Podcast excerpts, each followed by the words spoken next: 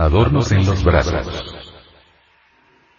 Brazaletes litúrgicos profundamente significativos. En San Agustín hallamos muchas estatuas que llevan tanto en el brazo derecho como en el izquierdo, brazaletes. Estos son profundamente significativos. Este adorno en el brazo derecho indica Chesed. El del brazo izquierdo indica Geburat. ¿Quién es Chesed?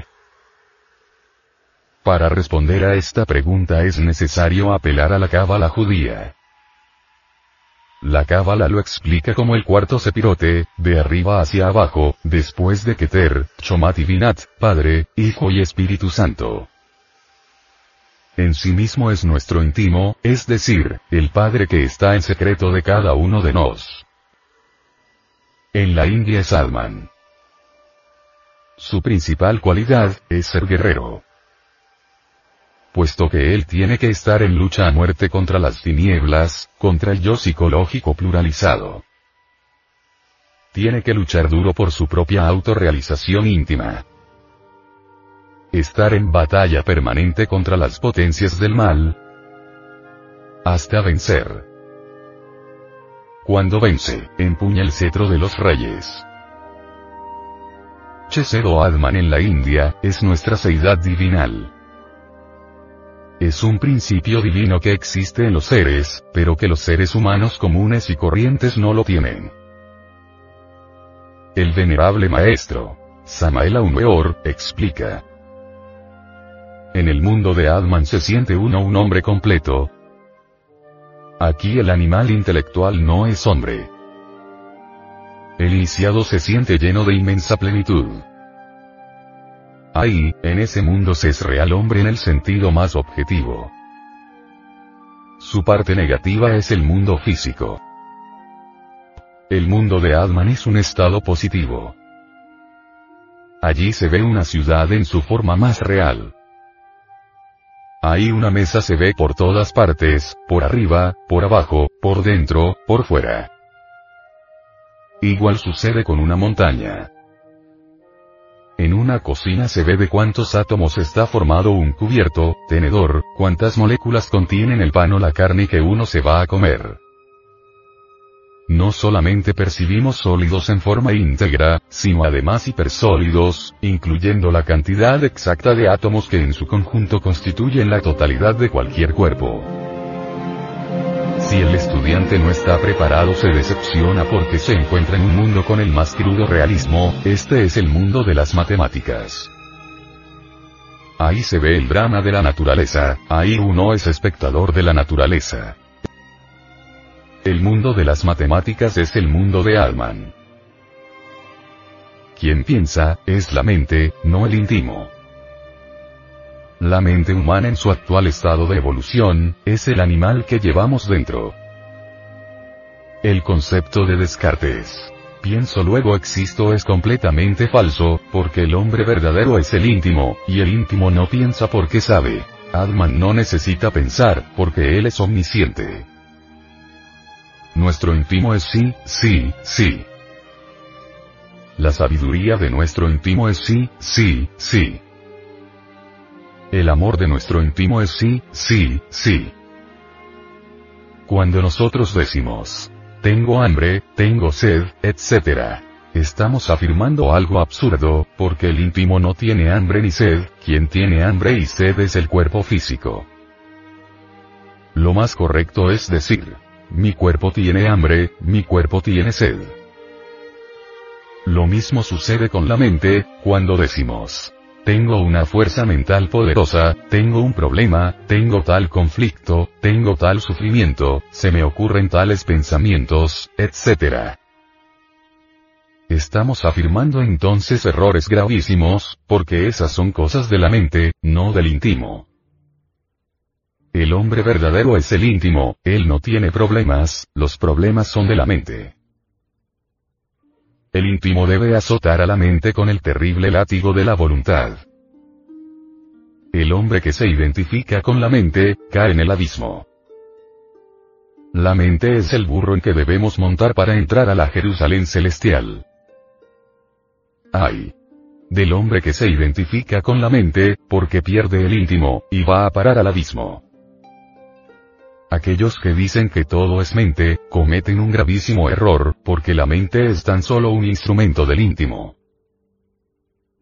La guarida del deseo está en la mente. El íntimo es el verdadero hombre que vive encarnado en todo cuerpo humano, y que todos llevamos crucificado en nuestro corazón. Cuando el hombre despierta de su sueño de ignorancia, entonces se entrega a su íntimo. Este se une con el Cristo y el hombre se hace todopoderoso como el absoluto de donde manó. El íntimo es Dios en el hombre. El hombre que ignora esta gran verdad es solo una sombra, la sombra de su íntimo. ¿Quién es Geburat? La cábala hebraica nos dice que es el rigor de la ley, es el Budi, la alma espíritu, la valquiria de la cual nos hablará ese insigne escritor español don Mario Rosso de Luna, es la bella Elena, etc. Allí encontramos la nobleza. Este mundo, búdico intuicional es completamente solar. El venerable maestro, Samael Aumeor, dice sobre Geburat. Es la ley de la justicia. El mundo de Geburat se fundamenta en la justicia. Los maestros del karma se apoyan en la conciencia para juzgar en el tribunal del karma. Los maestros del karma son jueces de conciencia. La justicia está más allá del bien y del mal. Cuando usted, caro, oyente, llegue a la luz sabrá lo que es el amor, y cuando sepa lo que es el amor sabrá amar y comprenderá que amor consciente es ley. No vale hacer el bien sino saberlo hacer. El jefe de los arcontes de la ley es el maestro Anubis, quien ejerce con sus 42 jueces. Cuando ofician usan una máscara sagrada en forma de cabeza de chacal o lobo emplumado, emblema de la verdad. El tribunal del karma el que tiene con qué pagar sale bien librado de los negocios. Tenemos que hacer constantemente buenas obras para que tengamos con qué pagar nuestras deudas, de esta y de vidas pasadas. Es imposible eludir la justicia porque el policía del karma está dentro de nosotros mismos, este es el Kaom. Donde quiera que falte el amor aparece el Kaom, el policía, el acusador, quien nos conduce ante los tribunales de la ley. Es posible cancelar karma con buenas obras, así se combate al león de la ley. Cuando una ley inferior es trascendida por una ley superior, la ley superior lava la inferior. El karma no es una ley mecánica, puede ser perdonado. Haced buenas obras para que se cancelen tus deudas. Cuando seamos totalmente inofensivos, cuando uno ya no sea capaz de hacer mal a nadie, se le perdone el karma. El karma es una medicina que se nos da. El Buda dijo, hay tres cosas eternas en la vida. La ley, el nirvana y el espacio. Como podemos ver, todo está muy bien orientado con la cábala hebraica. Está indicado con claridad meridiana. Incuestionablemente, estos brazaletes que utilizaron las antiguas culturas indoamericanas, como los presentan estos monumentos agustinianos, son los mismos adornos litúrgicos que encontramos en Copán, en México y en otras regiones tanto de Oriente como de Occidente. Todo esto está impregnado de tremenda sabiduría divinal.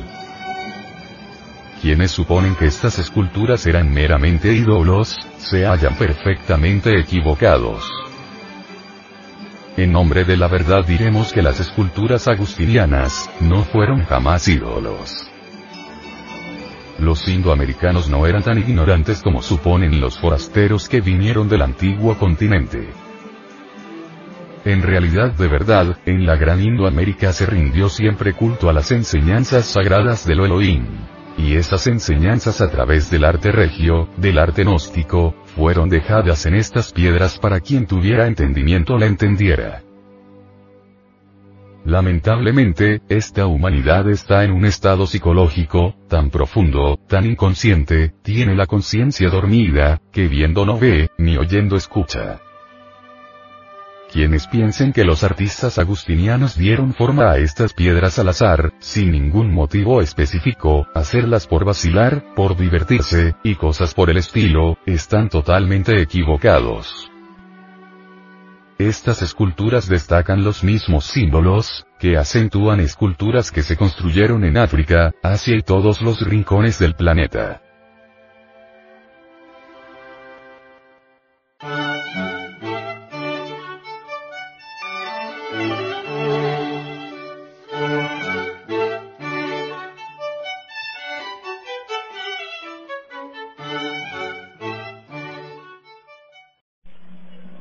¿Qué diremos de Huehueteotl, el dios viejo del fuego?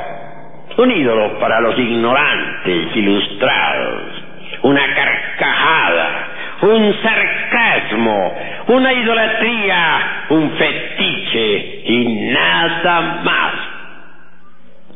Mas los gnósticos no pensamos así. Huehueteotl es el fuego universal que arde en esta creación. Recordemos que el Cordero de Dios que borra los pecados del mundo es el fuego. Sobre la cruz del mártir del Calvario está explicado el sentido del Cristo. Muchos volúmenes inmensos se han escrito para explicar al Cristo. Mas en verdad, con solo cuatro letras está explicado. Y esas cuatro letras están escritas sobre la cruz del Gólgota. Inri, ignis natura renovatur integram. El fuego renueva incesantemente la naturaleza. Cristo es el fuego que arde en esta creación. No debemos olvidar que el Cristo está crucificado en la tierra. El fuego del fuego es el Cristo. A nosotros nos interesa la llama de la llama, lo oculto de lo oculto, la asignatura astral del elemento ígneo.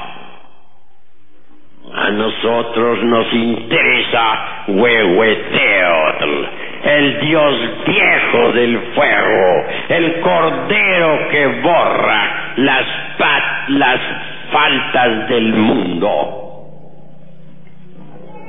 Así que el Cristo cósmico nunca ha sido otra cosa más que el fuego. Hermanos, les he invitado a la reflexión, les he invitado al estudio esotérico de todos estos esplendores crísticos, gnósticos y antropológicos. Fuego es la vida. En realidad de verdad existimos con el advenimiento del fuego. Dejamos de existir cuando el fuego abandona la forma. Antes de que la falsa aurora apareciera sobre la tierra, aquellos que sobrevivieron al huracán y a la tormenta alabaron al fuego y a ellos se les aparecieron los heraldos de la aurora. El cordero con la cruz, cruz sostenida sobre una de sus patas, nos invita a la reflexión. La cruz es completamente fálica y iónica. Bien sabemos nosotros que el falus vertical al introducirse dentro del Jonis formal, hace cruz. La cruz pues es el elemento básico para el desarrollo del fuego sagrado en la espina dorsal del asceta gnóstico. representar al fuego en, como un cordero parecería como antitético, como incongruente. Pero es que el cordero de Dios es Cristo. Es el cordero que se sacrifica por la humanidad. Es el fuego crucificado en la tierra. El fuego que debe arder en cada uno de nosotros mediante el, el esoterismo crístico. Amigos, al entrar nosotros en este análisis superlativo de algunos aspectos de la antropología gnóstica, no debemos olvidar también al elemento aire. Jamás deberíamos olvidar a Ejecatl, el dios del viento, el dios del movimiento cósmico. Ejecatl es un gran maestro, un ángel, es el señor del movimiento. Obviamente la ciencia del movimiento es profunda, terrible uno puede pasar años y años y años estudiando tal ciencia y no llegaría jamás a un límite. El movimiento cósmico está lleno de muchos misterios. Ejecatl, el dios del viento, es precisamente especialista en el movimiento cósmico. Más allá de todo esto hallamos nosotros precisamente a la madre del mundo. Ante ella tiemblan todos los elementales del elemento mineral, del elemento tierra. Así, queridos hermanos que hoy me escuchan, en el México antiguo se rindió culto a los dioses elementales de la naturaleza y del cosmos, con las danzas sagradas, con los ritos, con la oración, con la meditación, se invocaba a los deitusos del fuego, de los aires, de las aguas y de la tierra. Mas en el fondo de todos los misterios nunca dejaba de brillar la figura hierática y terrible de nuestro Señor Quetzalcoatl. Este Quetzalcoatl se pierde en la noche de los siglos. Cada sacerdote, cada sacerdote se consideraba a sí mismo un Quetzalcoatl en Tula. Pero en el fondo lo que sucedía era que los sacerdotes que se cristificaban tomaban el nombre de Quetzalcoatl, el dios sol. Por el camino de la regeneración debemos entrar si queremos convertirnos en serpientes emplumadas como el Señor Quetzalcoatl. Cuando uno desintegre el ego, cuando lo reduce a polvareda cósmica, cuando uno fabrica los cuerpos existenciales superiores del ser y los convierte en vehículos de oro puro, cuando uno levanta la antorcha para iluminar el camino de los demás, cueste lo que cueste, incuestionablemente se convierte por tal motivo en una serpiente emplumada, en un quetzalcoatl. No bastaría solamente despertar el fuego sagrado, no bastaría solamente despertar el Kundalini Chakti para hacerlo subir por el canal medular espinal hasta el cerebro y pasarlo de allí al corazón. En realidad, de verdad, no, uno no podría gozar de los, del poder contenido en los chakras, discos o ruedas magnéticas si no ha sido devorado previamente por la serpiente. Ahora debemos explicarnos aquellas palabras del Chilambalán de Chumayel. Es necesario ser devorados por la serpiente. Es urgente convertirnos en serpientes.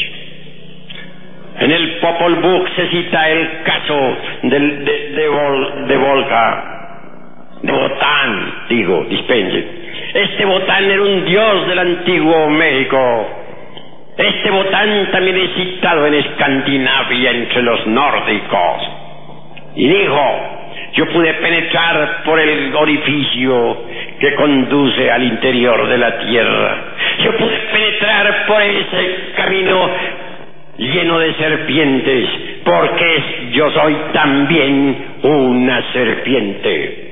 Todo aquel que ha sido devorado por la serpiente se convierte en serpiente. Y Botán fue devorado por la serpiente. Los druidas en estado de éxtasis gritaban, soy una serpiente. Los egipcios también clamaban levantando sus brazos desde la cima de sus pirámides, mirando al desierto. Soy una serpiente. El, conde San Germán alguna vez dejó olvidada una nota sobre la mesa de un palacio. Decía, hace muchos miles de años estoy establecido en Isis. Y es que el conde San Germán era una serpiente. La sabiduría del antiguo México es eminentemente serpentina. En el México arcaico se rindió culto a la serpiente. Así, queridos hermanos gnósticos que hoy están presentes, os invito al despertar de la serpiente. Y más aún, deseo que cada uno de vosotros se convierta en serpiente. Mucho más tarde en el tiempo, la serpiente es devorada por el águila, el logos, ese símbolo de nuestra bandera mexicana, el águila tragándose a la serpiente, es profundamente significativo. Cuando alguien ha sido devorado por la serpiente, se convierte en serpiente. Pero el águila a su vez, el logos, se devora a la serpiente y entonces deviene la serpiente emplumada, Quetzalcoatl. He dicho.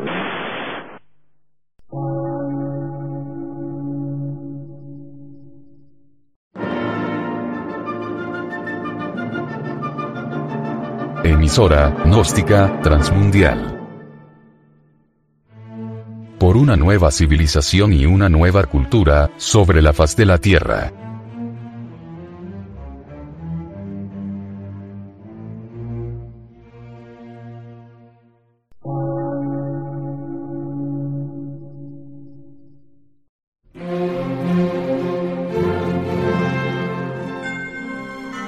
Medio de radiodifusión. Científico, artístico, místico y filosófico. De la Asociación Colombiana de Centros de Estudios Gnósticos, Antropológicos, Psicológicos y Culturales. A. C.